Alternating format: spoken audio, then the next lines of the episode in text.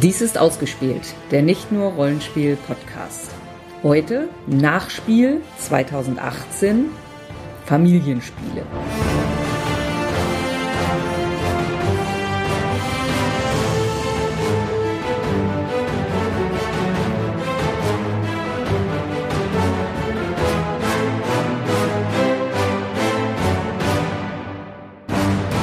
Mein Name ist Sandra Und ich bin Jens. und wir sind wieder zurück von der Spiel.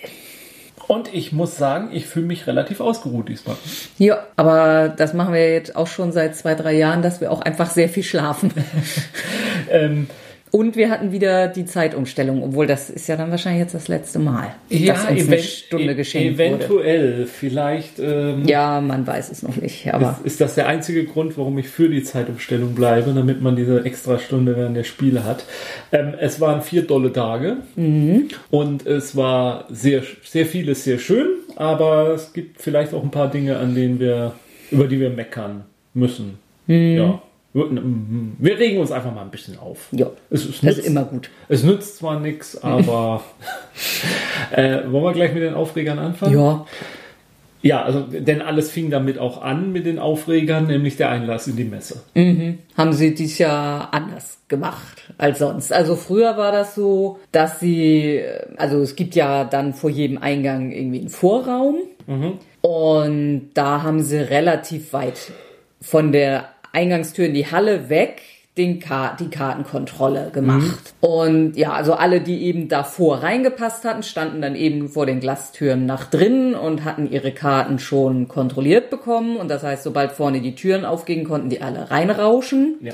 Und aber sobald vorne die Türen aufgingen, haben die dann halt auch hinten angefangen, neue Karten zu kontrollieren und Leute hinterher zu lassen. Und dieses Jahr haben sie es aus irgendeinem Grund nicht so gemacht.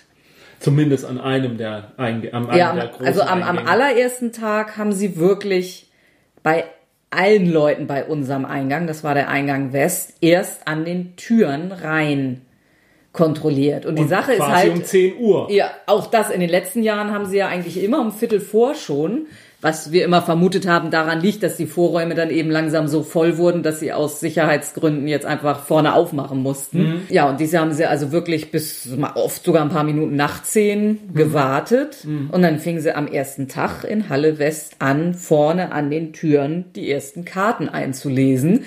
Und hinten können sie eben, weiß ich nicht, an drei, vier, fünf Stellen Leute reinlassen. Ja. Und vorne an der Tür wird's einfach schmaler. Und dann sind da eigentlich nur zwei oder drei Durchgänge. Und am ersten Tag waren sie dann auch noch so, also ich weiß auch nicht, als hätten die das zum ersten Mal gemacht. ähm, es gibt ja die Leute, die mit gekauften, also vor Ort gekauften Tickets kommen, die dann so herkömmlich abgeklipst werden. Ja. Und dann gibt es eben die Mehrheit, würde ich fast mal vermuten, die sich die Dinger vorher im Internet kauft Ja. und die dann gescannt werden müssen. Neumodischer Quatsch. Ja, ja. Und es gab eben ganz viele Leute mit Clippern und nur so ein, zwei Leute mit Scannern. Und also ich habe noch halbwegs Glück gehabt. Ähm, ich habe so ungefähr 20 Minuten gebraucht, bis Ja. ich drin war. Worüber ich aber natürlich schon völlig fassungslos war, weil ich das ja auch einfach nicht gewohnt war. Ja. Und also wir haben später von Leuten gehört, die haben über eine Stunde gebraucht, Genau. bis sie mal in der Halle drin waren. Und äh, also wir relativ viele Leute. Also wir haben es Mhm. über unseren Twitter-Account äh, mitbekommen. Da haben sich ganz äh, einige gemeldet, aber auch Gespräche in der Bahn danach Ja, oder ja. so, wo sich Leute dann tierisch aufgeregt Und haben. am zweiten Tag haben sie dann immerhin ein bisschen gelernt. Da haben sie dann quasi die Vorhalle einmal aufgefüllt und hatten bei den Leuten dann zumindest kontrolliert. Und dann sind sie aber dann, äh, dann haben sie den Schwung, der schon Karten hatte, vorne durch die Türen gelassen. Ja. Und erst als die alle weg waren, haben sie dann alle anderen weiter vorgelassen und die dann wieder an den Türen kontrolliert. Anstatt einfach Hinten stetig drin- reinlaufen ja, ja. lassen. Ja, ja. Also, Und ich meine, und immerhin hatten sie auch so weit gelernt, da hatte dann jeder einzelne Kontrolleur sowohl einen Scanner als auch einen Klickerklacker in der Hand. Ja. Und, und dann ging es. Also- Also, da stand ich ungefähr an der gleichen Stelle wie am Tag vorher und das Mhm. hat vielleicht fünf Minuten gedauert. Also Also es, es war wirklich so, als hätten sie das alles zum ersten Mal gemacht. Ja, weil, weil, also ich meine, es gab immer Sachen, wo wir gesagt haben, das kann man verbessern, aber Ja. das hatte immer gut funktioniert. Also zumindest Also, so gut, wie man sich halt glauben, meint, mit den Massen fertig werden zu können. Ja. Also ich weiß es nicht, aber irgendwie äh, theoretisch, was könnte es alles gewesen sein? Neue Sicherheitsvorschriften, die das aus welchen Gründen auch wieder nicht erlauben sollten. Ähm, dass es einen neuen Subunternehmer gibt, der seinen Leuten andere Anweisungen gegeben hat, als eigentlich vorher vorgesehen. Wir, wir wissen es nicht. Ich will auch gar nicht reinspekulieren. Es so funktioniert es aber nicht. Und, und so verleitet es den Leuten halt auch den Spaß, weil Spiel heißt warten. Spiel heißt sich durch volle Gänge drücken, Spiel heißt halt auch durch die schlechte Luft und so. Und das nimmt man ja alles gelassen hin, weil man weiß ja, wofür man es tut und ähm, äh, dass man trotzdem sein Vergnügen hat. Aber da muss man dann nicht noch unnötig noch zusätzliche Hürden aufbauen. Das, und das hat mich auch absolut gestresst, weil man jedes, jeden Tag halt wieder, "Oh, wie läuft's jetzt wieder heute? Was wird, was, was wird jetzt wieder? Ja, es war eben gehen?" auch immer anders und es war Ja. auch nach Eingängen anders und man, man Ja. hatte nichts, worauf man sich so richtig einstellen Ja, konnte. Also, Ja. Also ich habe es persönlich ja nicht miterlebt, weil ich dankenswerterweise wieder eine Pressekarte bekommen habe. Aber auch mit diesen Pressekarten läuft es an jedem Eingang irgendwie ein bisschen anders. Auch am ersten Tag haben sie mich um 9.30 Uhr reingelassen, am nächsten Tag haben sie an einem Eingang... Und das hat ihnen natürlich überhaupt nichts gebracht, weil es ja dann noch 50 Minuten gedauert Ja. hat, bis ich mal hinterherkam. am, am, am nächsten Tag haben sie genau auf das Viertel vor geachtet, was ich ja in Ordnung finde. Aber dann bitte macht's doch immer so.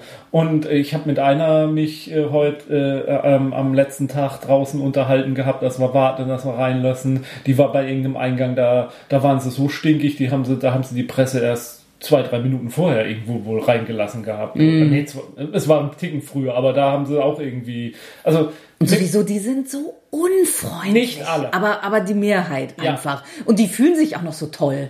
ja, also Also die sind so arrogant und patzig. Das liegt einerseits, sage ich mal, am, am, am- Gesprächston, den man im Ruhrpott pflegt, sage ich mal. Vielleicht. Wobei wir ja hier im Norden nun auch nicht gerade für unsere Herzlichkeit bekannt sind. Ja, im Norden ist man muffelig. Da sagt man nicht viel, da kriegt man das Maul nicht auf. Die, die geben einem dann Antworten, mit denen man nichts anfangen kann.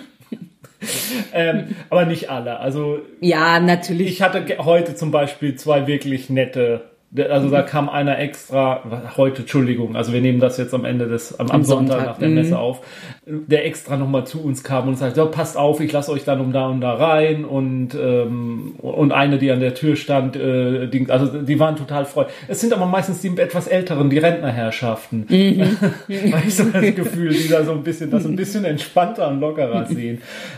Gut, also mit, mit, mit Einlasspersonal und, und die sind auch furchtbar gestresst und wahrscheinlich werden sie auch nicht super bezahlt und von daher, also ich persönlich mag mich da nicht so sehr, ich reg mich immer in dem Moment auf. Ja, obwohl ehrlich gesagt, äh, was ist denn daran so stressig? Ich meine, die im Normalfall haben sie, äh, weiß ich nicht, wenn, wenn sie es vernünftig machen wie in den letzten Jahren, dann haben sie einmal so vielleicht eine Viertelstunde, wo sie, wo sie wie wild da am, am Ja, aber Und, äh, die, diese naja, Menschenmassen, ja, die da okay. drücken und ich glaube schon, dass ein das mit Stress erfüllt, dass was schief geht oder ja, oder, okay, sowas oder- vielleicht. Hm. Und, und auch nicht, es sind bestimmt auch nicht alle Gäste freundlich und nett. Also Ja. ich habe auch schon erlebt, wie sich, äh, sage ich mal, in Anführungsstrichen Journalisten, Mhm. Kollegen, also ich, ich bezeichne mich nicht als Journalist, also als Inhaber Lo- eines andere, Presses- ja.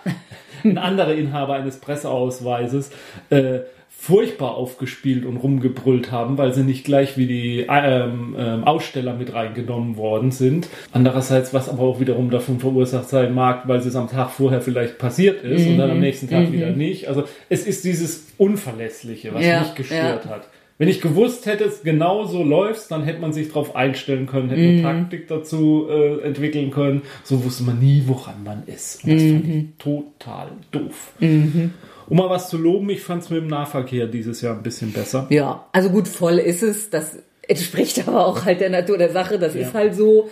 Ich fand- aber äh, ja, ne. Ach so, ja, also ich, was ich gut fand, war, dass an jedem Bahnhof, auch an den Zwischenbahnhöfen, Personal präsent war, die darauf geachtet haben, dass sich die Türen schließen und auch da eingegriffen haben und gleich gesagt, so hier noch ein bisschen zurück und dieses ständige Tür auf, Tür zu, Tür Mhm, auf. das immer Also, überall alle es war echt Türen, ganz ja. viel, es war ganz viel Personal präsent. Das fand ich echt positiv. Ja, ja. Also da haben sie offensichtlich analysiert, was die Probleme sind und haben eben gemacht, was sie tun konnten. Mhm. Ja, ich meine, klar, zu den Stoßzeiten fahren die Bahnen nun schon echt häufig. Mhm. Äh, Es ist nun mal eine Masse an Leuten, aber Und es mag Verspätungen und alles gegeben haben, klar.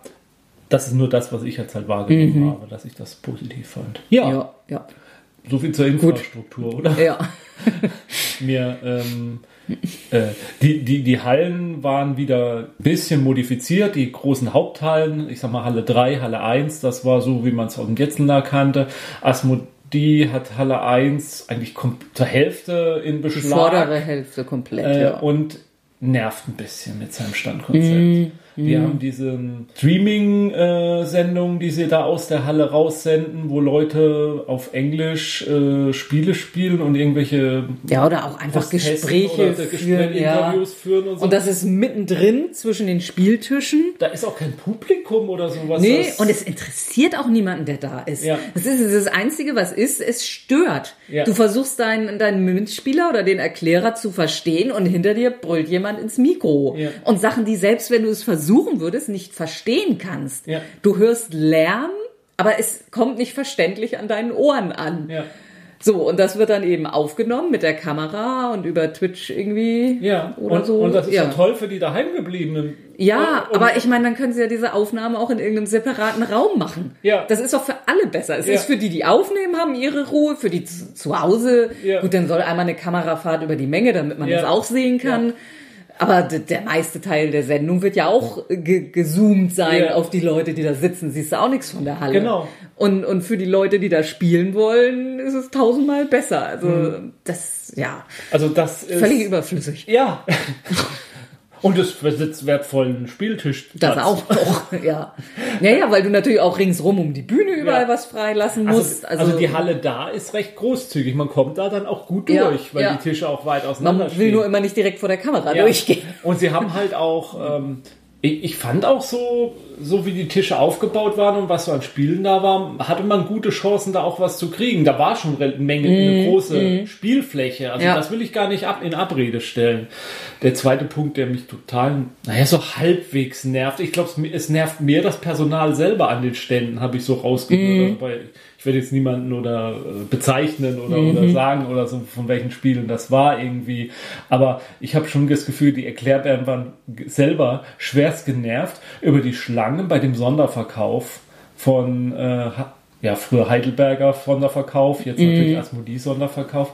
Diese Schlange an diesem Verkauf.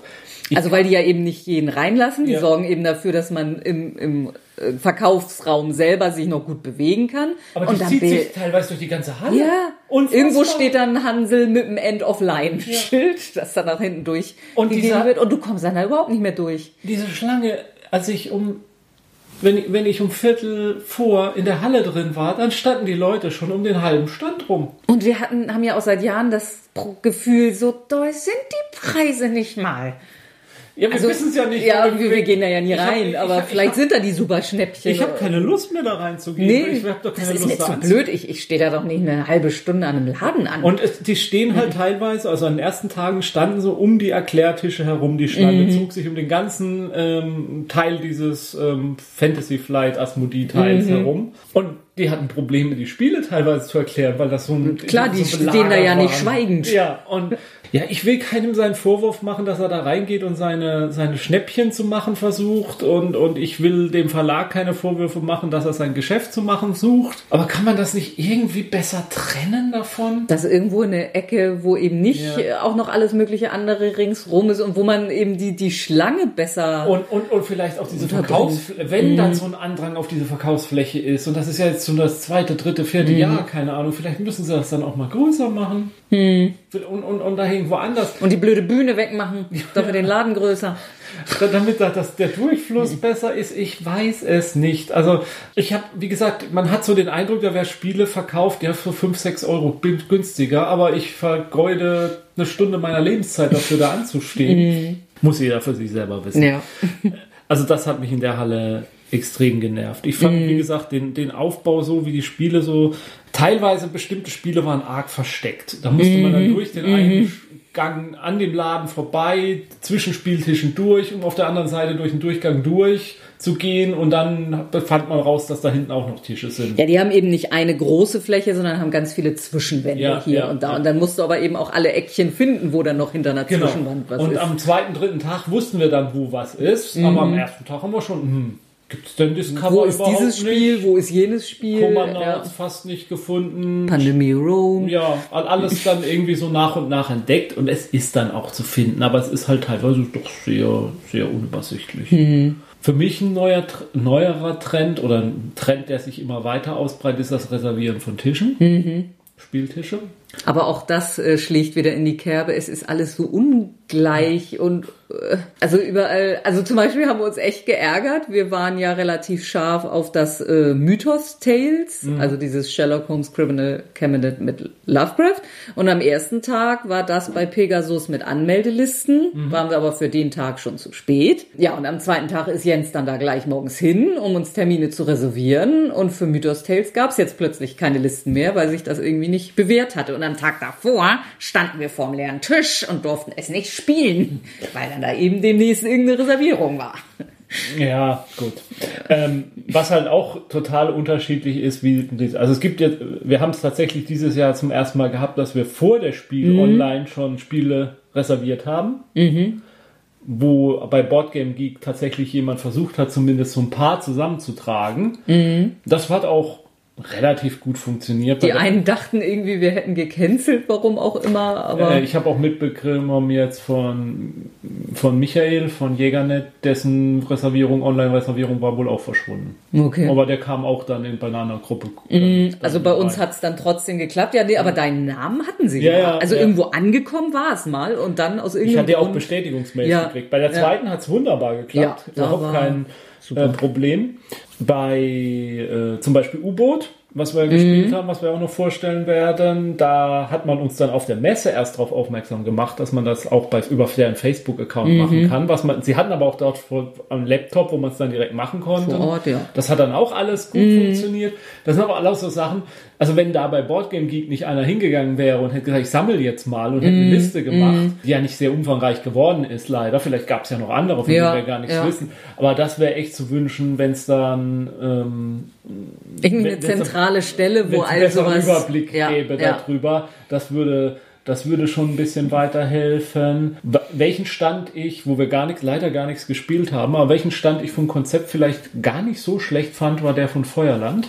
Feuerland hatte bisher, meine ich, immer nur reservierte Runden und die haben es dieses Jahr jetzt so gemacht, dass sie Tische, rote Tische und weiße Tische hatten. Die weiße Tische waren für wer kommt und er ist frei, kann sich hinsetzen und die roten Tische waren für reservierte Runden.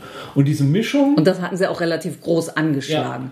Genau, auch Ja, einsehbar. auch genau, dass man- deutlich. ja. Weil das finde ich nämlich auch, man kommt an diesen Stand, will sich, nee, ja, nee, das ist nur für reserviert. Ja, woher weiß ich das? Ja, das steht da ganz unten auf diesem kleinen Klebezettel, der da macht es Mhm. Ja. deutlich, er macht es auch geht Ja. Mhm, offen mit um. Also Feuerland fand ich echt lob. Also das wirkte auf mich durchdachter. Ich weiß nicht, wie es, ob es in der Praxis Probleme gab. Wir haben ja dort nicht gespielt, aber so als Idee fand ich das Mhm, eigentlich jetzt schon mal so den richtigen Weg. Und ich muss sagen, der Nachteil, den wir jetzt hatten mit den Reservierungen, war halt, dass man zwischendurch dann halt mal ein bisschen Luft hat. Ach, wir haben jetzt aber um Aber 15 Uhr den Termin. Jetzt Genau, es ist zu wenig Zeit, um sich irgendwo hinzusetzen Ja. und aber doch so viel Zeit, dass man ja, aber dadurch dass hatte ärgerlich man, ist. aber auf der anderen Seite fand ich, dadurch hatten wir entspanntere Phasen. Ja, Wo ja. Mhm, wir dann einfach, jetzt schlendern wir einfach mal. Und ich glaube, dadurch fühle ich mich auch ausgeruhter ein Ja, bisschen. Kann weil, auch wenn man sein, ja. zwischendurch dann nicht diesen Stress hat oder sagt, ich brauche jetzt nicht versuchen, dringend noch den einen Platz zu kriegen. Mhm. No-Shows, wollen wir über die noch reden? No-Shows? Ja, also Spiele, die wir erwartet haben, so, aber ja, überhaupt nicht ja, entdeckt können wir haben. machen. Also es zeigt sich halt immer wieder, gerade bei kleineren Verlagen oder Verlage, die mit äh, Kickstarter arbeiten, dass die meistens dann auch nur die Spiele präsentieren, die gerade jetzt aktuell in ihrem Kickstarter laufen. Alles, was durchfinanziert wird, das ist weg. Mhm. Und so war es zum Beispiel äh, mit Museum. Spiel, Mhm. was wir in der Vorspielung hatten. Da war groß eine Werbefläche dafür, Museum, aber im ganzen Stand war nichts davon zu sehen vom Spiel, auch nicht zum Verkauf, nichts zum Angucken. Fand ich sehr schade.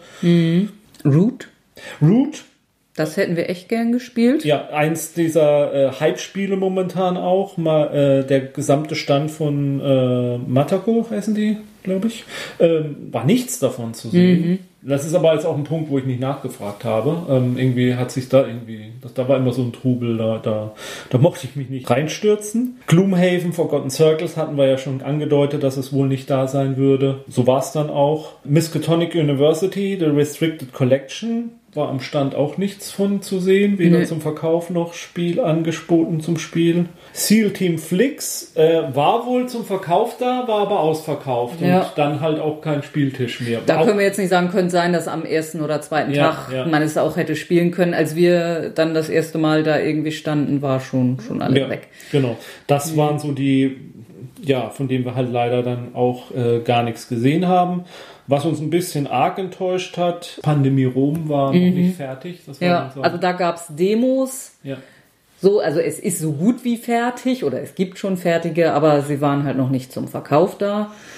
Und das gleiche gilt für ein Spiel, von dem wir nicht wussten, ob es kommt oder nicht, aber es scheint jetzt tatsächlich zu kommen, nämlich äh, Stuffed Fables. Das, das, auf das wir ja seit letztem Jahr Mhm. warten, auf Deutsch. In unseren Kommentaren zur Vorspiel hat äh, ähm, Jan auch äh, uns darauf aufmerksam gemacht, dass es als Herr der Träume auf der Messe verfügbar war. Wir sind aber der Meinung, es war verfügbar zwar als Demo, Ja, aber es nicht, stand dabei Coming Soon. also es ist noch nicht zum Verkauf. Ähm, also die werden jetzt in der nächsten Zeit erscheinen. Bei Pandemie sagte man uns, glaube ich, so jetzt nach der Messe noch so sechs bis acht Wochen. Also War das für die englische oder die deutsche Version? Ah, das weiß ich jetzt nicht. Ja. Nee, ich glaube, die englische sogar ein bisschen früher. Ich glaube, Ah. das war für die deutsche. Also könnte zum Weihnachtsgeschäft noch was werden. Ja, ist schon ein schönes Weihnachtsgeschenk. Mhm. Also von meiner Seite wäre das, glaube ich, das, was ich so über das Spiel reden wollte. Schön ist, der Stand von System Matters entwickelt sich zum, Zum äh, Podcaster-Treff-Szene. Ähm, einige Leute, Da wurden auch ganz viele. Wir treffen uns bei System Matters Ja. am Stand. wir haben einige Leute kennengelernt oder mal ein Gesicht zugeordnet, mit dem wir schon mal geredet oder gepodcastet haben und äh, das war ganz nett. Mhm. Ja. Ähm, jo. Das kann gerne in den nächsten Jahren sich so aus, Jo. weiter ausbauen. Vielleicht dann halt Die auch können noch mal ein bisschen Kaffee Ja, ausschenken genau, oder so. genau. Dann, Vielleicht ja. so eine kleine, Mhm. ähm, kleine Podcaster-Lounge oder so, wo man sich dann auch mal. ja, Kaffeetassen hatten sie ja dieses Jahr schon. Ja. Hätten sie nur noch füllen müssen. Und Kekse hatten sie auch. Ja, nur der ja, Kaffee, der Kaffee hat eigentlich. gefehlt, ja. Ich hoffe, dafür werden Köpfe rollen.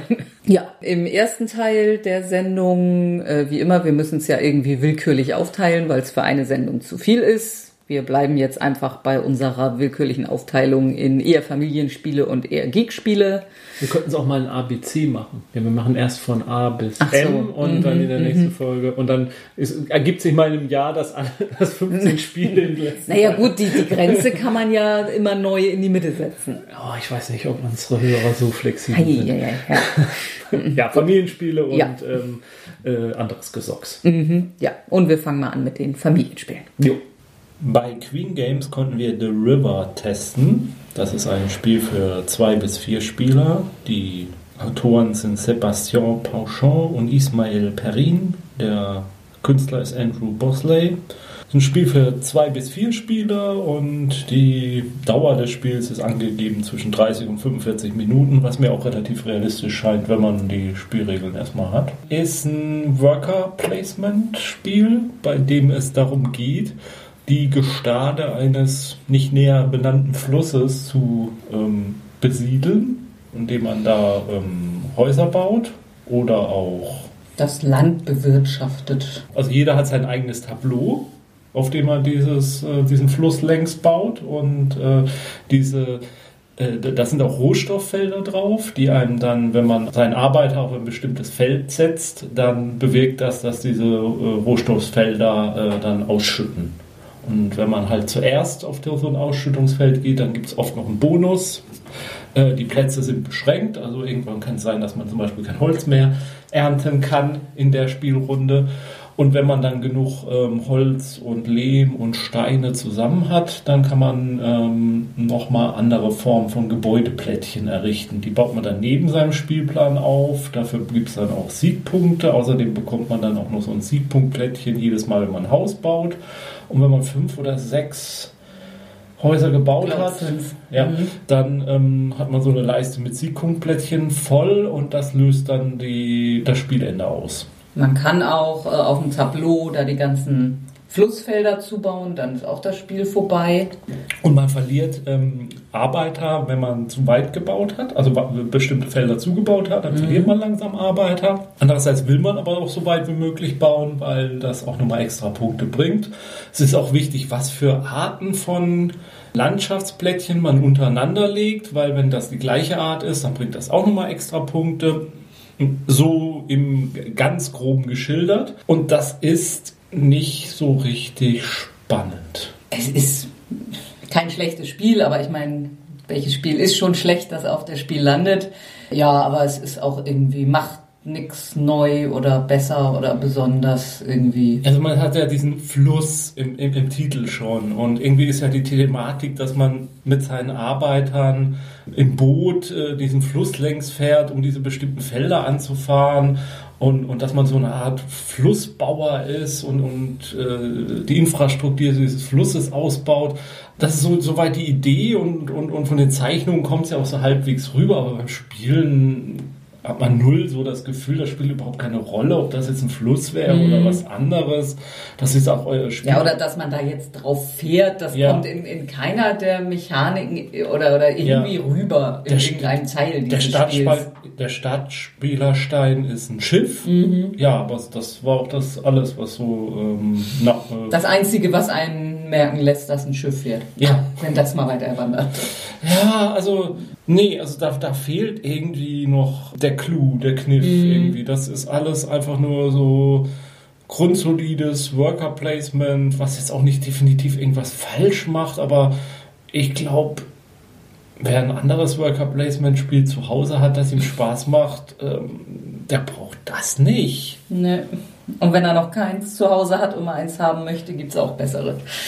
Ja, also wenn man ein Komplexitätsmonster möchte, dann nimmt man vielleicht äh, Russian Railroads zum Beispiel oder sowas wie Orleans oder so. Und, und wenn es ein bisschen einfacher sein darf, ja, dann äh, Tribun vielleicht oder, oder, oder ähm, es gab von den Kathedralenbauern. Mm welche. Also es gibt genug Worker Placement Spiele, das will ich jetzt sagen. Also das sticht mit nichts aus der Masse raus, mhm. meiner Ansicht nach mal ein Spiel für die ganz Kleinen. Äh, Exit Kids Codebreaker von Cosmos. Und das ist ein Spiel für ein bis vier Personen. Spielzeit circa 15 Minuten und äh, ab sieben Jahre ist hier so angegeben.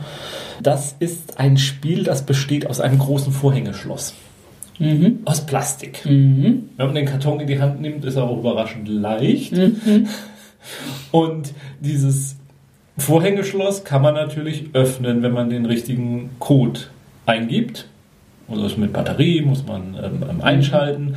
Und der richtige Code ist je nachdem, ja, wie soll man das sagen, da sind Kartenstapel dabei. Und man kann halt in unterschiedlichen Schwierigkeitsstufen und man steckt dann halt diese Karte rein und dadurch wird dann halt der Code, mit dem man jetzt diesmal dieses Schloss öffnen kann, festgelegt. Und auf dieser Karte, das, was wir gespielt haben, da stand dann drauf, äh, ja, ihr seid im kleinen Labor eingesperrt und äh, ich habe dabei einen Hinweiszettel vom verrückten Wissenschaftler gefunden. Und dann waren da drei Worte aufgeschrieben und die waren aber ähm, die Buchstaben waren durcheinander. Ja, und dann muss man halt ermitteln, was das sein könnte. Und wenn man das dann weiß, was ähm, das dadurch leichter fällt, weil der erste Gegenstand, glaube ich, immer ein Gefühl ist. Der, zwei, äh, der erste Teil des Codes ist immer ein Gefühl, der zweite Teil ist immer nee, der, eine Farbe. Ein Gegenstand, eine Farbe, ein Gegenstand und ähm, was zu essen. Was zu essen. Und dann hat man ganz viele kleine Plättchen, die auf der Mitte des Tisches liegen. Und auf denen muss man suchen, wo dieser Gegenstand irgendwie ist. Aber der steht. Also diese drei Sachen, äh, Essen, Farbe, Gegenstand, die haben dann eine Umrandungsfarbe. Und diese ganzen Plättchen, die sind eben doppelseitig, haben eine dieser drei Farben, Farbcodes dann auf einer Seite. Ja, und dann sind die Dinger unterschiedlich zu lesen. Manchmal sind einfach direkt Bilder drauf. Mhm. Manchmal stehen Sachen in Spiegelschrift. Dafür gibt es dann einen kleinen Spiegel, um das zu lesen, wenn man es so nicht hinkriegt. Dann gibt es so dieses, äh, das kennen glaube ich, also ja, wenn, wenn da so, so rot drüber gegriffelt ist über ein Wort, dann muss man eben so eine rote Folie drauflegen. Und dann gibt es noch mit, mit so Schwarzlicht, ja. um, wo man dann ein Bild drunter erkennt. Oder oh Blutflecke. Ja. Oder andere Körperflüssigkeiten. Mhm. Äh, Gab es jetzt noch mehr? Diese nee, ich glaube, das war's. Ja. Mhm. Und damit muss man dann halt diese Dinger absuchen und unter Zeitdruck in Anführungsstrichen dann eben die drei, also man muss die drei Sachen dann finden, weil da dann eine Zahl draufsteht. Mhm. Und diese Zahl gibt man dann eben im Schloss ein. Und dann macht's, dann hat man einen kleinen Schlüssel an dem Schloss, den dreht man und dann geht das Schloss hoffentlich auf und dann hat man gewonnen. Und dann kann man die nächste Karte spielen oder man kann aufhören. Ja. Und das ist unserer Ansicht nach ne, mhm, äh, wirklich gut für Kinder. Also wir, so, wir kennen es, dass Kinder da richtig Spaß dran haben, solche Rätsel zu knacken und so Detektiv. Ja, vor allem eben mit, mit diesen verschiedenen Spiegel und Lampe ja, und ja. ja. Und theoretisch ist das vielleicht auch ein Spiel für einen Kindergeburtstag zum Beispiel. Man könnte das zum Beispiel an eine Schatztruhe ranmachen, das Schloss. Mhm. Und dann sagen, ihr müsst das jetzt aber erst. Dann kann man theoretisch diese Plättchen noch verstecken ja. oder so. Also da, ja. Und es gibt eben eine ganze Menge Karten mit den unterschiedlichsten Rätseln in unterschiedlichen Schwierigkeitsstufen. Aber irgendwann ist das vielleicht natürlich auch durchgespielt. Ja. Und Kinder haben, was sowas angeht, ja auch durchaus ein gutes Gedächtnis. Also von daher ist, stellt sich dann halt die Frage, hat man es nicht irgendwann auch durch? So wie andere Exit-Spiele auch. Mhm. Äh, es ist aber jetzt nicht in dem Sinne, dass es sich selbst kaputt macht. Also nee. man kann das immer wieder spielen. Hm, das ist zumindest eine gute Idee, wie es mhm. gemacht ist. Mhm. Und wie diese, es passt auch gut in die Exit-Spielerei rein, jetzt, um da jetzt mal den noch ein jüngeres Publikum dann ja, dafür ja dafür äh, ranzuholen.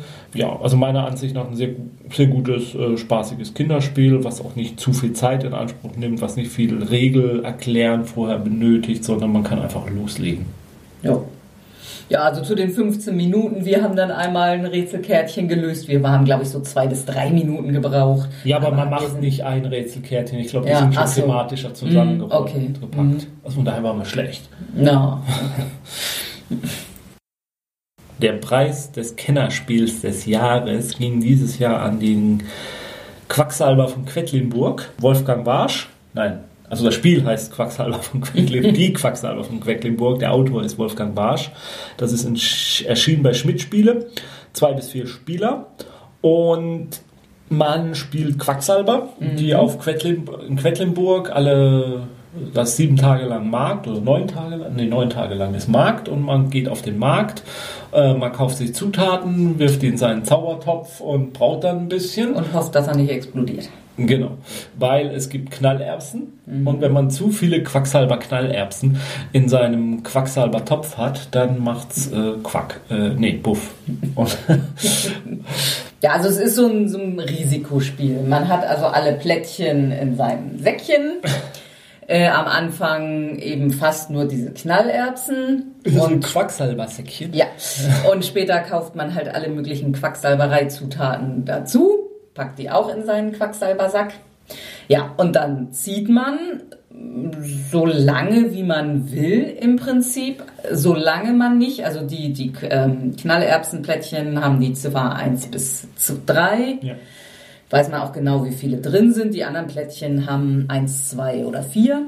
Ja, und wenn man so viel Knallerbsenplättchen gezogen und in seinen Trank geschmissen hat, dass das mehr als sieben ergibt, mhm. dann macht's bumm. Muss, man also überlegen, höre ich dann jetzt auf, das Risiko ist mir zu groß, riskiere ich's und ziehe noch ein Plättchen. Ja, und also das ist so eine ähm, Spirale, eine Schneckenlinie, ja, Spirale. So ist der Kessel quasi aufgebaut und diese Zahlen, die draufstehen, eins, zwei, drei, vier, so viel äh, Felder in dieser Spirale überspringt man dann, legt das Plättchen, zieht das nächste. Ja. Und je weiter man dann kommt, mit den Plättchen. Ähm, danach richtet sich, wie viele Siegpunkte man kriegt und wie viel man auf dem Markt ausgeben kann. Für neue Zutaten. Ja. Für bessere Zutaten mit hohen Werten, um dann beim nächsten Mal vielleicht noch weiter auf der Spirale hochzukommen, um noch mehr Punkte, noch mehr Geld, um noch bessere Zutaten kaufen zu können, die man noch wieder in den Sack reintut. Ja, diese Plättchen, die man kauft, dieser unterschiedlichen Farbe, die haben alle unterschiedliche Spezialfähigkeiten. Da gibt's glaube ich, auch mehr als einen Satz. Also die Plättchen können dann, glaube ich, in verschiedenen Partien verschiedene Fähigkeiten haben. Ja, also man kann, ja, das, je nachdem hat das Spiel dann eine andere strategische Komponente, was man an Zutaten reinpackt. Ja, ja, gibt noch ein paar, paar Regeln mehr, aber das ist es so im Großen und Ganzen. Ja, als, als Beispiel zum Beispiel, es gibt gelbe Plättchen, wenn man einen Knallerbse gezogen hat, hat sie hingelegt, ist noch nicht explodiert und zieht danach dann direkt ein gelbes Plättchen, dann kann man dieses Knallerbsenplättchen, was davor liegt, rausnehmen und wieder in den Sack packen. Dadurch hat man ja erstmal wieder Luft, bevor es explodieren kann. Und ja, andere Plättchen ermöglichen es einem erstmal ein paar Plättchen rauszuziehen und sich eins davon aus, auszusuchen. Andere Plättchen bringen erst bei der Wertung dann Punkte. Da ist alles Mögliche dabei. Was mir halt sehr gut gefällt an diesem Spiel ist, dass es so von einer Partie gespielt, jetzt sagen, finde ich, hat es eine tolle Mischung aus Strategie, Taktik und Glück. Und man push ja, push ja Luck, also ziehe ich doch noch eins oder ziehe ich, lasse ich es lieber, verzichte ich. Das ist eine nette Komponente, das macht immer ein bisschen Nervenkitzel, in diesen Sack zu greifen. Und oh, bitte lass es das jetzt nicht sein. Und es ist natürlich das Falsche und alle anderen am Tisch johlen, haben wir gleich gesagt, hätte es nicht machen sollen. Es ziehen auch immer alle gleichzeitig und liegen da, man hat wenig Downtime. Das ist auch eine gute Sache. Und man ist trotzdem investiert zu gucken, wie weit sind die anderen denn schon gekommen. Es ist jetzt nicht so. Wenn man sowieso schon der Weiteste ist, äh, Ja. gibt's weniger Grund, Risiko einzugehen. Denn und, und, und ja, selbst wenn und selbst wenn der Kessel explodiert, heißt das noch nicht, da kann man sich dann, die einzige Strafe, die man hat, also eine der Strafen, die man hat, ist dann, man kann entweder dann nur Siegpunkte kriegen oder man kann nur einkaufen gehen. Da muss man dann halt überlegen, was ist einem jetzt diese Runde mehr wert. Aber man hat immer noch trotzdem was. Also es ist nicht, dass man vollkommen leer ausgeht. Auch das eine gute Mechanik. Ja, ja. Und es hat eine ganz interessante Mechanik drin, die versucht ein bisschen zu verhindern, dass der führende Spieler einfach wegzieht, weil es gibt dann immer wieder Belohnungen für die hinten dran liegenden. Auf der Leiste sind Markierungen, die sind durch Rattenschwänze und wenn man da, äh, dann startet man früher auf der Spirale. Dadurch. Es gibt auch einen anderen Stein, mit dem man immer dauerhaft früher starten kann. Eigentlich später, würde ich sagen. Später. Ja, Also später, weiter nicht außen. früher, genau. Ja. Später auf der Spirale starten kann, so dass man automatisch ja schon weiterkommt. Und, also, ich weiß nicht, wie es dir, Sandra, ging, aber mir hat das Spiel wirklich gut gefallen. Ja, ja. Also, ja, ich fand es jetzt nicht absolut überragend, aber doch Spaß hat es gemacht. Ja, Ja, vielleicht ist mein Urteil getrübt, weil ich so, so gewonnen habe. ja das kann natürlich sein.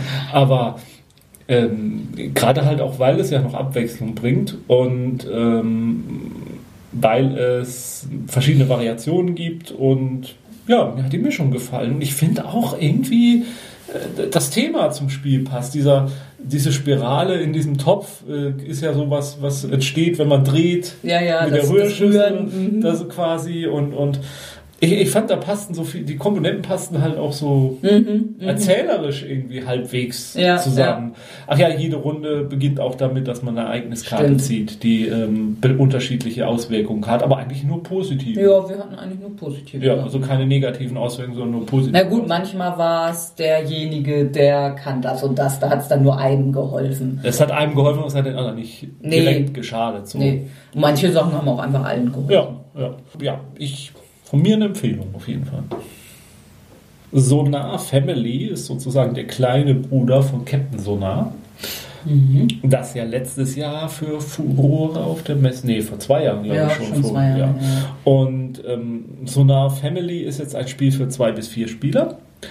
Und da ist es so, es gibt halt nur zwei Funktionen. Es gibt den Kapitän und den Funker pro Team oder halt Eine einer- Person, die beides das macht. Und ansonsten ist es tatsächlich so, der ein, die eine Seite sagt halt an, in welche Richtung sie fährt, Norden, Westen, Süden, Osten. Und man zeichnet das dann halt als äh, Funker auf seiner auf, auf eine Karte ein und überlegt dann, äh, welche. Also man weiß eben die Startposition nicht. Genau. Und wo, wo das Schiff wohl sein könnte, weil da ja Inseln sind, da kann es ja nicht durchgefahren sein und wenn man ronnt und dann spekuliert man. Ist eben ja so eine logische ja. Logikrätsel quasi, wo der sich dann ja. befindet. Und man sammelt Energie ein pro Fahrt, die man macht und dann kann man eben mal Schleichfahrt machen, so dass man eine Runde mal nicht sagen muss, wo man hingefahren ist. Man kann so nah machen, wo der andere eine der beiden Koordinaten laut sagen muss. Und dann kann man irgendwann schießen. Wenn man sich sicher ist, wo der Ja. Gegner ist. Also dann ist es halt Schiffe versenken. Man sagt, ich schieße auf B2 und dann sagt der andere Treffer oder ähnlich. Und man kann das natürlich in Echtzeit spielen. Oder man spielt es halt rundenweise. Wir haben es rundenweise probiert, das funktionierte ganz gut. Und ist dann auch relativ entspannt. Also entsteht Ja. dann halt auch keine Hektik. Und es ist halt tatsächlich jetzt gedacht, halt auch für, dass man es auch mit Kindern zum Beispiel auch spielen kann. Denn ähm, die eigentliche ist deswegen ab acht Jahren auch. Der Verlag ist Matago und die Designer sind Roberto Fraga und Johann Lemonier. Ähm, Und man hat verschiedene ähm, Karten. Also eben welche mit, mit Inselchen, dann gibt es irgendwie noch so und Antarktis-mäßig und ja, es gibt immer irgendwie Quadranten und man kann nur ein Schiff beschießen, das auch im gleichen Quadranten ist. Das ist noch eine Schwierigkeit. Und in, auf einigen Karten sind es dann eben nicht, nicht exakte Quadranten, sondern die, die Viertel sind dann irgendwie keine perfekten Quadrate, sondern können irgendwie auf alle möglichen Arten geformt sein. So, Ja. das sind, ich weiß gar nicht, wie viele dann da drin Ja. sind, sechs, acht. Ja.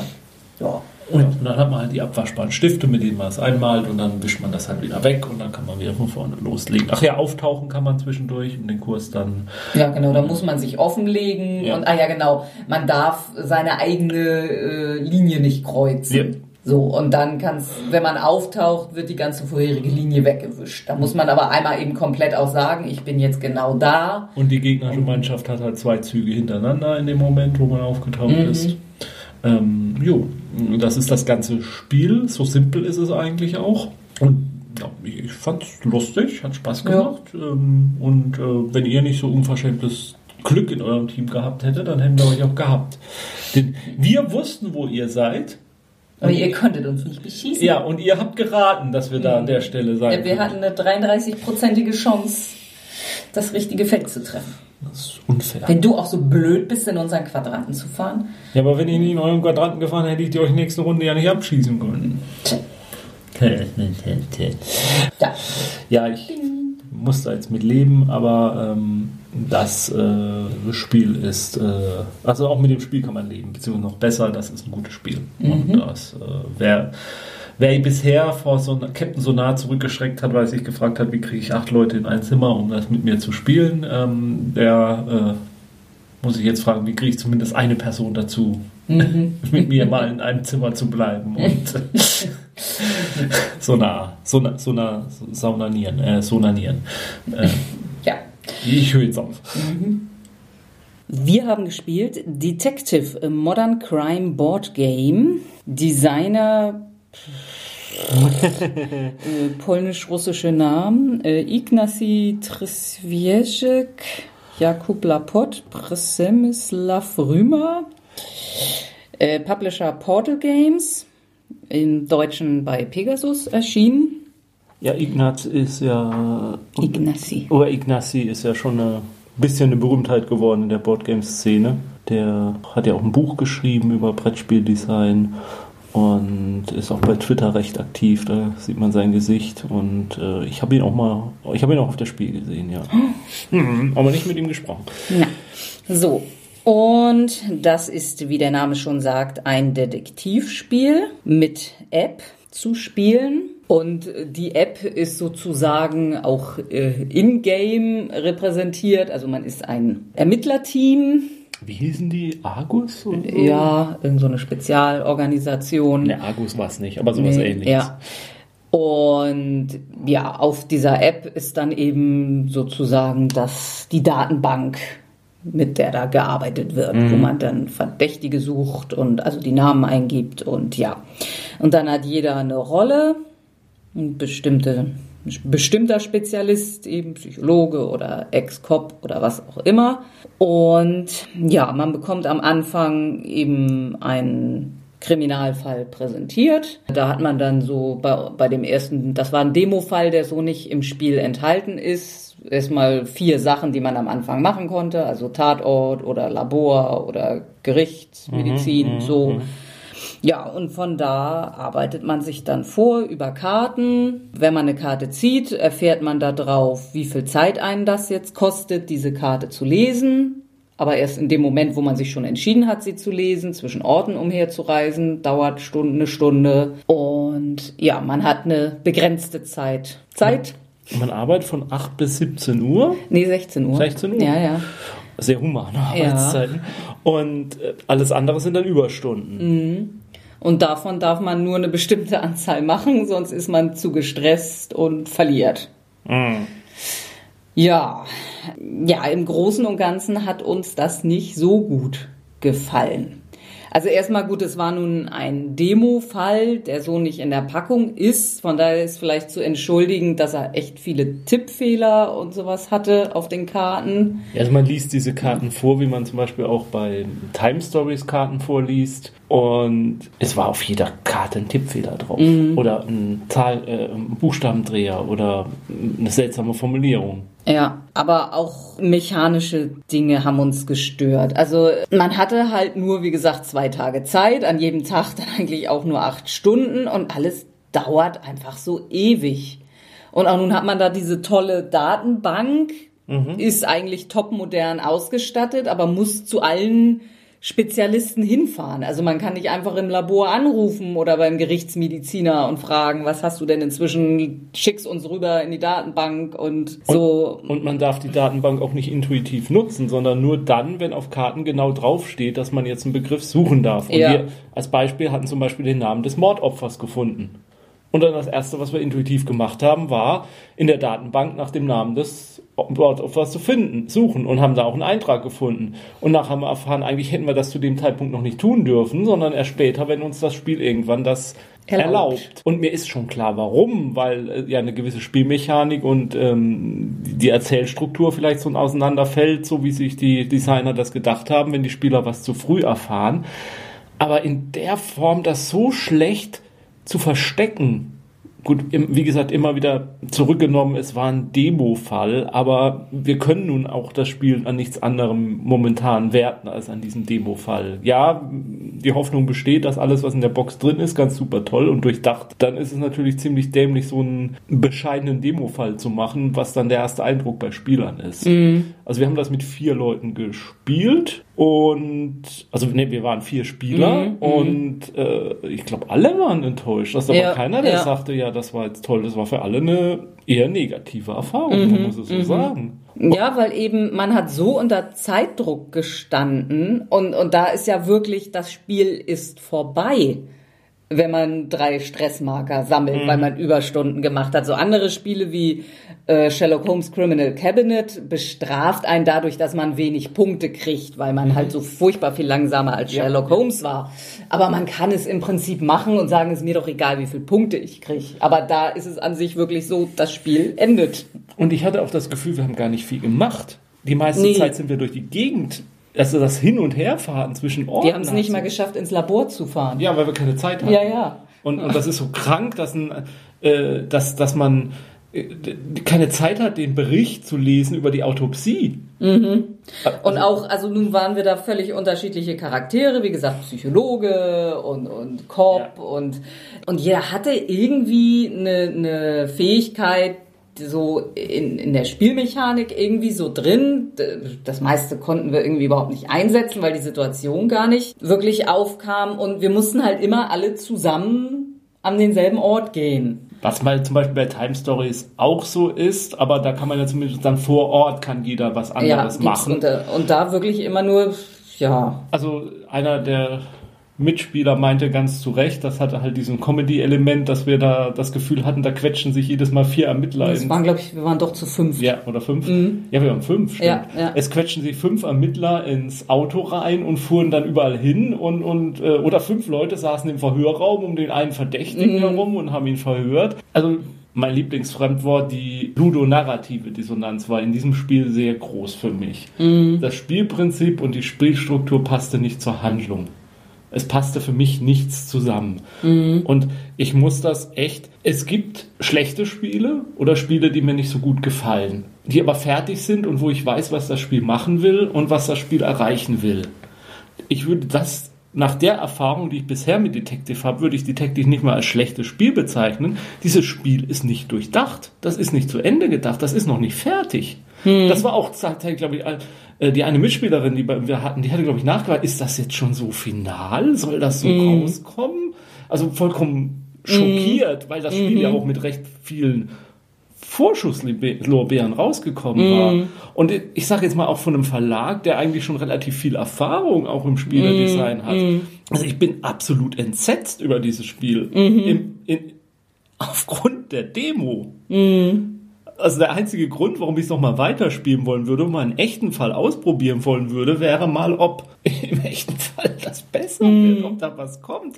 Aber und äh, es sind ja irgendwie auch viele Leute davon angetan, ja. irgendwie und, und also, wir wissen nicht so wirklich warum. Ja, oder was wir übersehen mm. in der mm. ganzen Geschichte. Vielleicht kommt da was, tatsächlich in dem echten Fall so eine tolle Perspektive, aber so bisher, ich, ich, ich, ich fand es umständlich, ich fand es nicht, nicht eingängig und ja. ja das ist, und es, ich fühlte mich gegängelt beim Spiel von, von diesem Korsett, was mir da mm. aufgezwängt wird. Diese Perspektive, dass wir alle unterschiedliche Ermittler sind, spielte irgendwie nicht so eine richtige Rolle. Also es war auch kein Rollenspielaspekt in irgendeinem Sinn. Ich bin, es ist lange her, dass ich von einem Spiel so dermaßen enttäuscht war. Mm.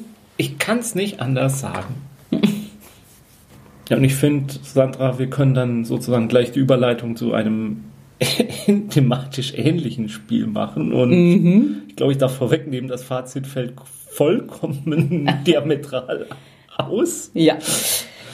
Wir haben ein weiteres Krimispiel gespielt. Das zweite heißt Chronicles of Crime. Designer David Kisurel, Künstler, oh Gott, Matthios Gebreselassie, Matthäus Komada und Katarina, spricht man das dann Katharina aus? Ich weiß es nicht. Kosobuka. So, Publisher Lucky Duck Games. Hm. Das ist ein Spiel, was über die Spieleschmiede, glaube ich, finanziert wurde, also diesen okay. speziellen Kickstarter. Mhm. Ja, und auch dies ist ein Krimispiel mit App-Unterstützung. Mhm. Hier übernimmt man keine unterschiedlichen Rollen, man mhm. könnte ja ebenso gut äh, das mehrteilige Gehirn des gleichen Ermittlers sein. Das spielt soweit keine Rolle. Ja, ich hatte so, also beim Spielen hatte ich so irgendwie schon das Gefühl, so, ja, wir sind schon so zwei oder drei Cops, die mhm. da jetzt so dings, aber das war immer nur zwischendrin mal so ein Gefühl. Das fühlte sich so an, aber zwischendurch war man dann vielleicht doch mal wieder allein. Das ging so hin und her in meiner ja. Vorstellung. Ja, ja. So, und das beginnt in der Zentrale, also da ist man normaler Polizist, glaube ja, ich. Ja, genau. und dann kriegt Scotland man Yard ist ja, Zentrale, genau. Ja. Mhm. Und dann kriegt man halt einen Auftrag und ja, dann geht es grob ähnlich los. Ähm, ja, wobei als erstes hatten wir tatsächlich eigentlich fast nur die Option, zum Tatort zu fahren.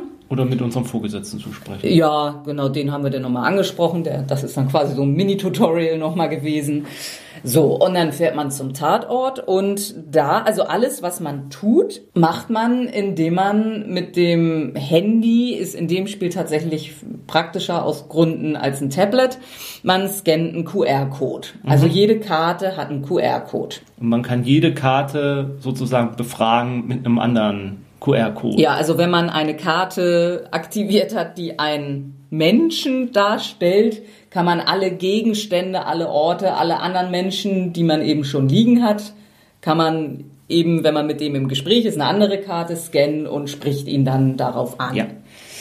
So, und dann gibt es noch die Möglichkeit, äh, an einem Ort, nicht an allen Orten, aber an bestimmten Orten sich umzusehen, nach Hinweisen zu suchen. Das war zum Beispiel bei uns jetzt der Tatort, also da ist jemand ermordet worden. Und noch worden. ein anderer Ort Ja, später. jetzt als mhm. erstes mhm. war es ein Tatort, da ist jemand ermordet worden. Wir konnten uns als erstes die Leiche angucken mhm. und dann konnten wir uns den Tatort eben halt angucken. So, und das macht man entweder ganz normal auf dem Handy oder Tablet, dass man dann mit dem Finger eben hoch, runter, links, rechts wischt, einmal 360 Grad. Ja.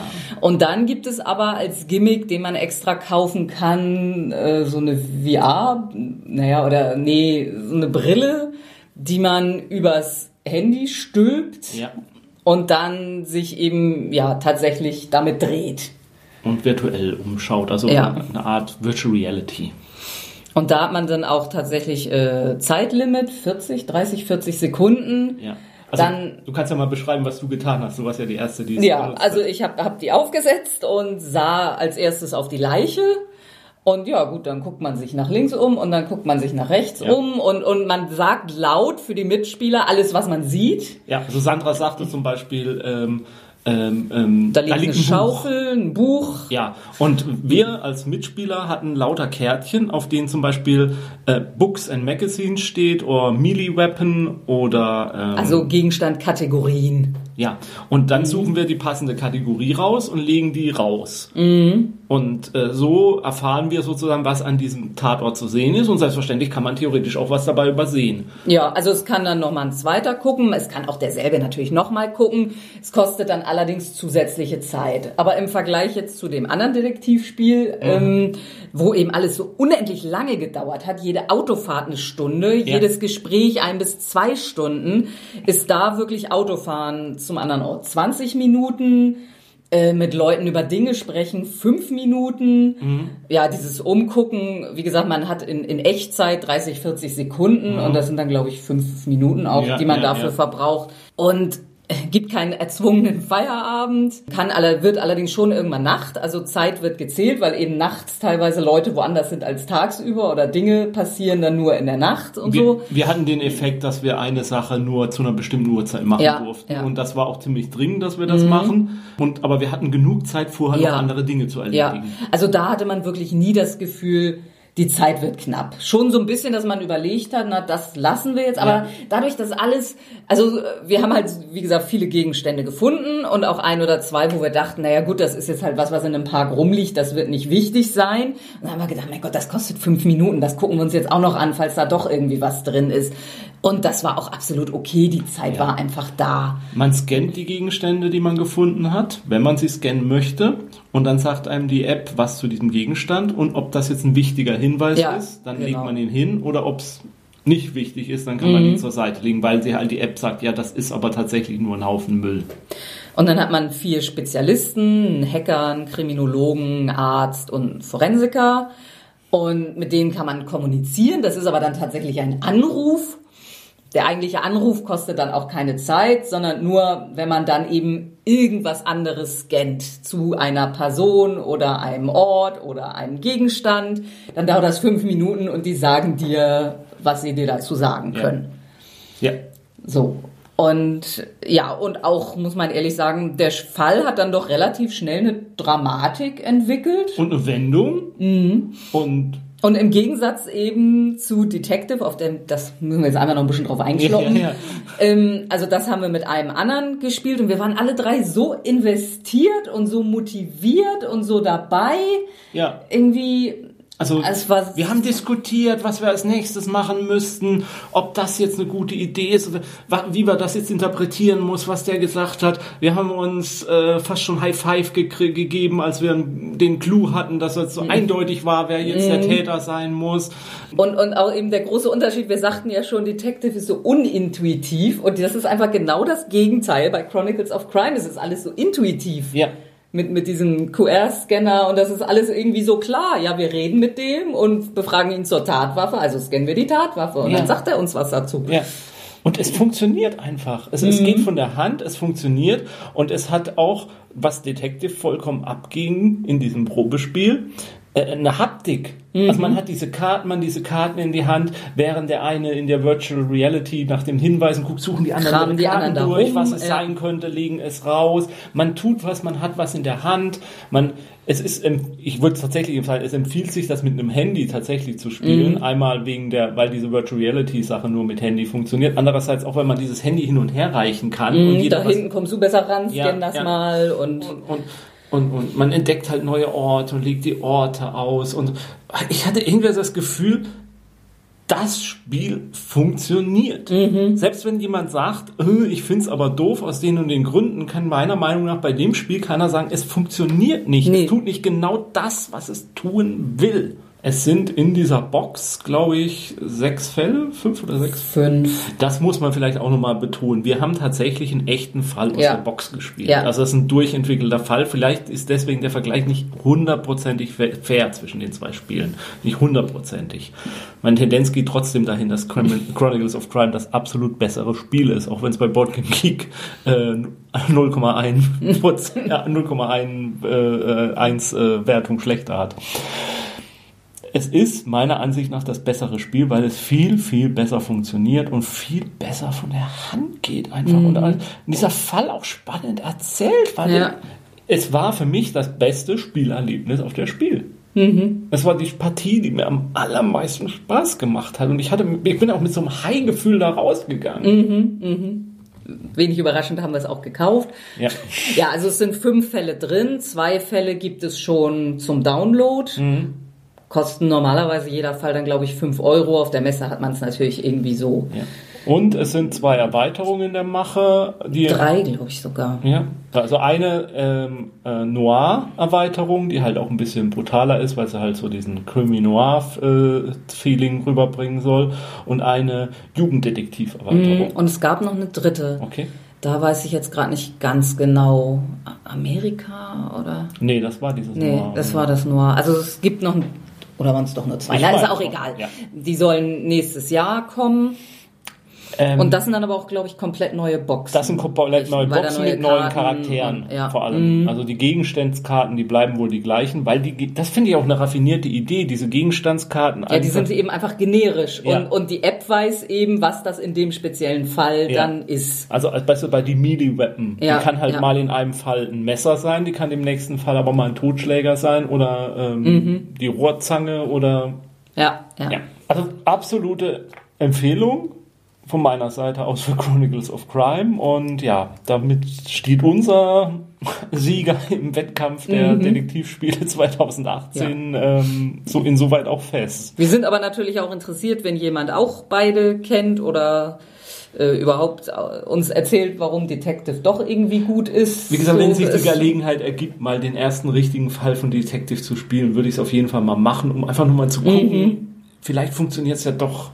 Vielleicht, haben, vielleicht ist es einfach nur die Demo auch schlecht.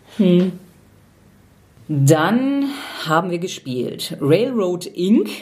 Das Spiel äh, gibt es in zwei verschiedenen Editionen. Der Deep Blue Edition mit Wasser und der orange gefärbten Blazing Red Edition mit Lava. Aber im Prinzip ist es das gleiche Spiel, äh, ja, mit winzigen Unterschieden. Und wir können euch nicht sagen, was die Lava oder das Wasser in dem Spiel machen, weil Nee, das, weil das in der Demo gar nicht vorkam. Also es ist eine erweiterte Regel. So, jeder hat ein kleines Spielbrett, ja, mit, mit Kästchen.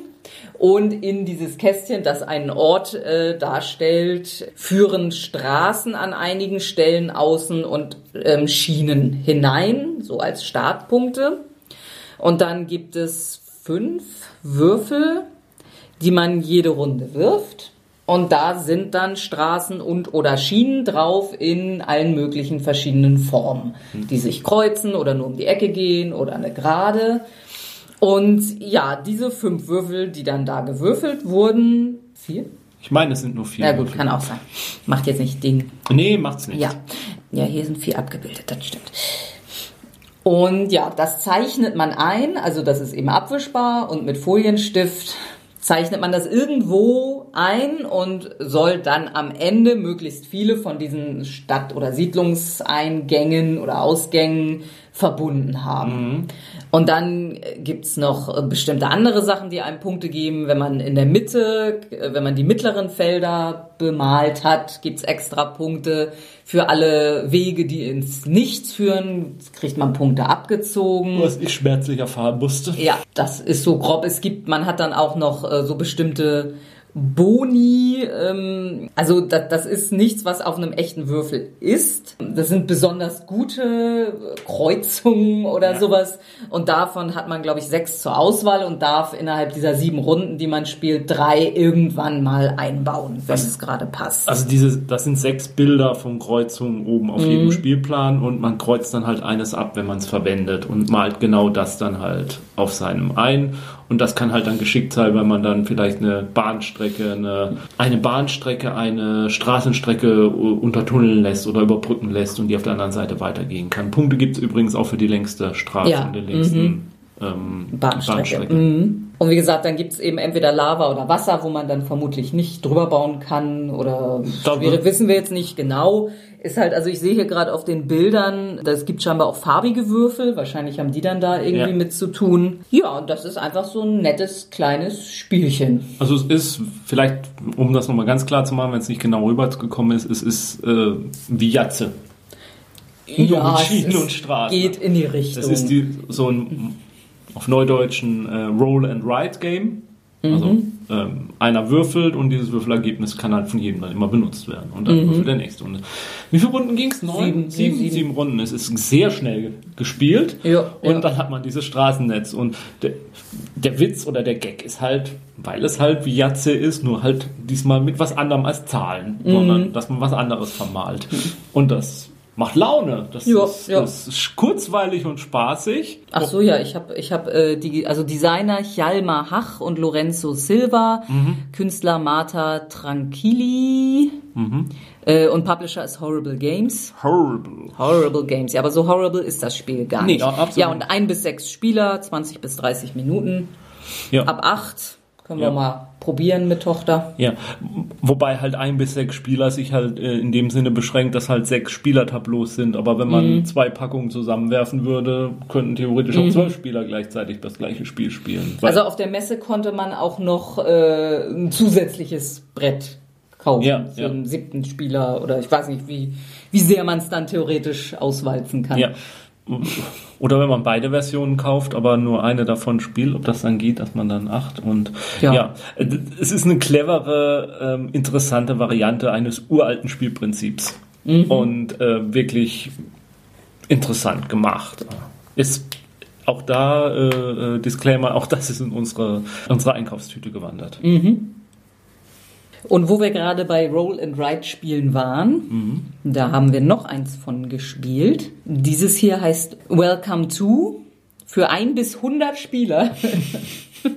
25 Minuten ab 10. Designer Benoit Turpin. Künstler, ja, sieht jetzt deutsch fast aus. Anne Heitzig. Mhm. Hm. Und der Publisher ist Blue Cocker Games. Und da geht es Welcome to, äh, hier insert äh, Siedlungsname. Sunnydale. Zum Beispiel. Ja. ja. Ähm, ja, und man hat dann einen Zettel, da sind drei Straßenzüge drauf, also drei mhm. Straßen mit Bauplätzen für Häuser. Suburbia. Ja, und die sind dann ein bisschen unterschiedlich lang, also nach unten werden sie ein bisschen länger. Und man würfelt, nee, man würfelt gar nicht. Eben, genau, achso, das hast du gesagt. Es, es, ist das Prinzip von Roll and Write, aber es sind hier Karten Hard ja. and Right. ja, und zwar hat man immer drei äh, Stapel im Prinzip. Mhm. Die zeigen dann Zahlen zwischen 1 und 15. Und da die Rückseiten der Karte äh, sind dann verschiedene Symbole, die besondere Dinge dann noch. Und man nimmt dann eben immer eine Zahl und den darunter liegenden Spezialeffekt. Genau. So, und man muss Hausnummern auf den Block schreiben. Ja. Und die müssen natürlich aufsteigend sein. Das muss keine lückenlose Reihe sein. Mhm. Aber wenn man da eins und zwei hat und als nächstes die sieben kommt, darf man danach eben nur noch bei acht weiterkommen, ja. wenn man mhm. so doof war und die so dicht aneinander geschrieben hat. Das ist, glaube ich, jemandem passiert im Probespiel. Ich, nenne ich weiß Namen. überhaupt nicht, wovon du redest. Ja, und dann gibt es noch so Ziele, die man erfüllen soll. Also eine dieser Spezialsachen ist, dass man irgendwo einen Zaun einzeichnet. Äh, da unterteilt man dann so Blöcke von Häusern. Mhm.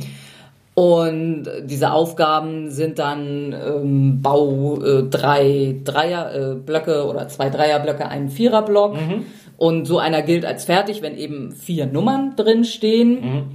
Also es reicht nicht aus, ihn mit den Zäunen einen Sound zu machen. Man muss auch alle, alle müssen eine Hausnummer gekriegt haben, ja. Und dann erfüllt man die und kriegt dafür Punkte und dann kann man es beso- besonders grün machen durch so eine Spezialkarte oder einen Pool bauen, wenn auf der Vorlage, wo man das einzeichnet, bei genau diesem Haus auch ein Pool vorgesehen ist. Äh, man kann irgendwie so einen Bautrupp nehmen, man kann auch ähm, äh, zu 8 eine 8a hinzufügen. Das zieht dann aber Punkte ab, aber kann halt mal die Rettung sein. Ja.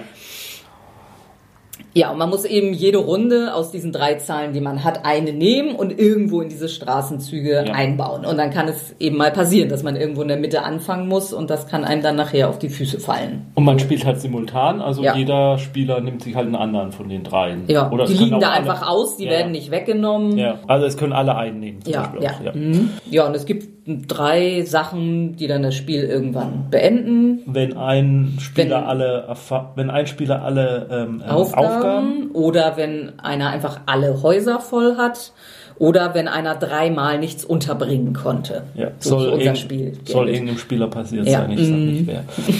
Und äh, in, in der Profi-Variante kann man dann noch Turnarounds reinbauen. Das unterbricht dann sozusagen die, ähm, die, die, die Nummerierung. Und dann kann man Mhm. wieder in einem Straßenzug von vorne anfangen, aber das bringt natürlich auch Negativpunkte, wenn man das tut und kann man auch Mhm. nicht zu oft tun. Und auch das ist so ein kleines, nettes Spielchen. gefälliges Spielchen. Ähm, und äh, auch das, wie gesagt, ist kein echtes Roll and Ride, es ist ein Card and Ride. Card Ride. Mhm. Es ist ein Card Ride Spiel. Und das bringt auch diesem ganzen Konzept des Jahrzeh wieder nochmal eine neue Dimension, weil man halt, halt nein, es ist eine nette, schöne Siedlung. Man guckt die danach auch gern nochmal an. Mhm. Das macht Spaß. Es sind auch so, äh, bunte Bögen irgendwie, also Mhm. schön farbig gestaltet. Ähm, auch das äh, ist in die Einkaufstüte gewandert. Ja. Wir haben gespielt Holding On, The Troubled Life of Billy Kyer.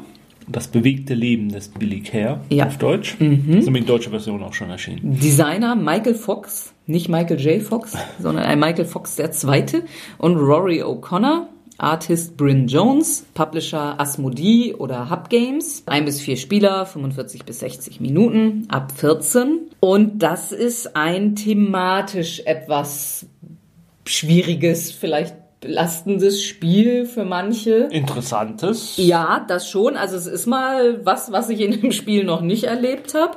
Und zwar sind die Spieler Krankenhauspersonal, die sich um einen alten Mann kümmern, der mit Herzinfarkt eingeliefert worden ist. Er ist von Australien nach London geflogen. Mhm, War also im Flugzeug, als er den gekriegt hat. Und äh, wir versuchen jetzt rauszufinden, was im Leben dieses Mannes vorgefallen ist. Warum auch immer. Ja, das ist ein kleines bisschen, also das ist ein bisschen komisch. Also man muss ihn natürlich auch am Leben halten. Aber man weil- ist eigentlich viel interessiert an seiner Lebensgeschichte. ja, also man, man lässt, äh, man, man kümmert sich manchmal bewusst nicht um seine Gesundheit, weil man sich lieber darum kümmert, ihn zu befragen und Erinnerungen aus ihm rausholt. So, aber äh, ja, also es ist immer einer ist der Schichtleiter, der Rest ist, äh, fängt eine Runde im Ruheraum an, zusammen mit zwei Pflegern und dann hat man noch zwei Pfleger, die man einmal im Spiel auf Abruf irgendwann mal für einen Notfall holen kann. Ja, und dann besteht jeder Tag aus drei Schichten. Und ähm, also der Pflegeleiter äh, ist an dem Tag selber nicht aktiv, er trifft Entscheidungen, aber ja, äh, ist selber nicht in der Pflege tätig an dem Tag. Ja, und dann wird für jede Schicht eine Karte gezogen und jede dieser Karten ist immer irgendwie ja ne, mit einer Pflege verbunden. Manchmal ist ein ist, ist er stabil. Das kann man mit einem Pflegeplättchen, die es dann irgendwie gibt, abdecken. Dann geht's ihm tatsächlich besser. In den meisten Fällen kommt aber drei bis sogar fünf ähm, kritische Plättchen und wenn man die nicht abgedeckt bekommt, Mit diesen dann, ja, ja. dann geht's ihm schlechter. Und also die Leiste, wie es ihm schlechter geht, ist glaube ich 30 lang oder so. Also ein bisschen Luft hat man da. Aber es gibt halt auf jeder dieser Karten auch noch eine Möglichkeit, nach Erinnerungen zu suchen oder diese besagten Pflegeplättchen zu kriegen. Mhm. Und das muss man halt auch machen. Also man kann das Spiel ja nur gewinnen, wenn man in diesen Erinnerungen kramt. Und deshalb ist es halt eine sehr bewusste Entscheidung oft. Naja gut, da, da geht's ihm jetzt nur zwei schlechter und guck mal, da können wir drei Karten kriegen. Also das ist so ein bisschen zynisch. Wobei man an jedem Tag mindestens einmal Einmal muss man. Sonst kriegt man eine Verwarnung ja. von der Krankenhausleitung. Ja, ja. Was man denn da eigentlich tut. Mhm. Und also wenn jemand, manchmal hat man halt, äh, also jede dieser Karten muss man auch dann äh, ein bis drei Angestellte raufstellen. Ja. Und wenn jemand schon in der Frühschicht draufgestellt wurde und man ihn dann aber aus irgendwelchen Gründen dringend in der nächsten Schicht auch braucht, dann kriegt er Stress. Und wenn jemand drei Stress hat, ist er erstmal raus. Mhm. Und nach der Frühschicht kann man aber auch jemanden, der in der Frühschicht gearbeitet hat, nach Hause schicken. Und mhm. dann geht's dem am nächsten Tag wieder gut. Und das ist eben so die taktische Element, so der ist jetzt äh, furchtbar gestresst, den setzen wir da jetzt noch einmal ein und dann schicken wir ihn nach Hause, damit er diesen Stress abbaut ja. und morgen wieder fit ist. Muss man aber eben auch äh, gucken, ob man sich das jetzt leisten kann, jemanden nach Hause zu schicken oder ob man den nicht noch braucht, ja. Und diese Erinnerungen, äh, die gibt es in, in so schwammige Erinnerungen und, und klare Erinnerungen. Ja. Und man muss erst diese schwammigen suchen und kann dann sagen, jetzt, also das ist aus verschiedenen Lebensabschnitten. Fünf Lebensabschnitte. Ja.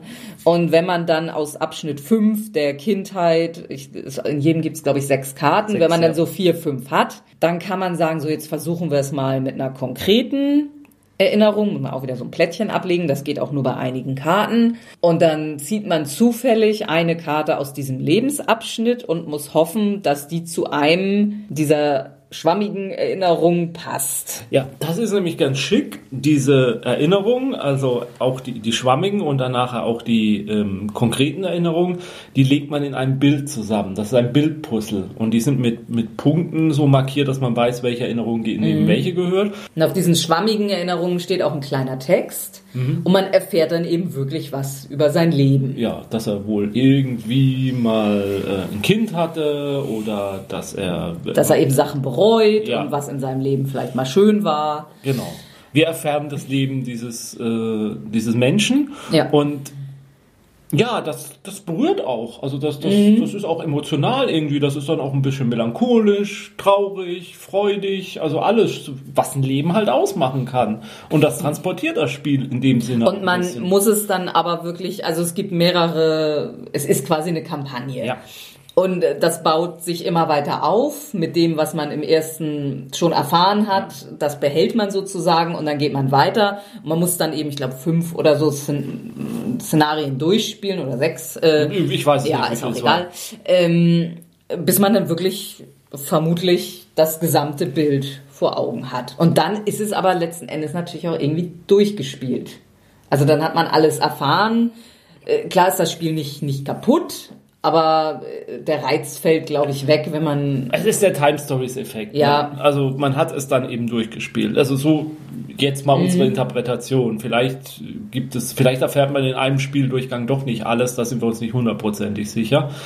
Und ähm, achso, ja, unsere Szenariopartie endete die Siegbedingung war, dass wir aus jedem Lebensabschnitt mhm. eine konkrete Erinnerung hatten. Was wir auch tatsächlich geschafft haben im ja, ersten Durchgang. Ja. ja, es war schon seltsames Spielerlebnis. Ja, ja. Also ich möchte dem Spiel oder den Machern auf jeden Fall für diese Idee gratulieren, ja. irgendwie mal was wirklich anderes zu machen. Mhm, mhm. Man muss aber natürlich auch sagen, jemand, der vielleicht kürzlich gerade jemanden verloren hat oder so, so im Krankenhaus, für den mag das aber auch unangenehm sein. Ja, da muss man sich also, drauf einlassen, auf dieses Szenario. Mhm.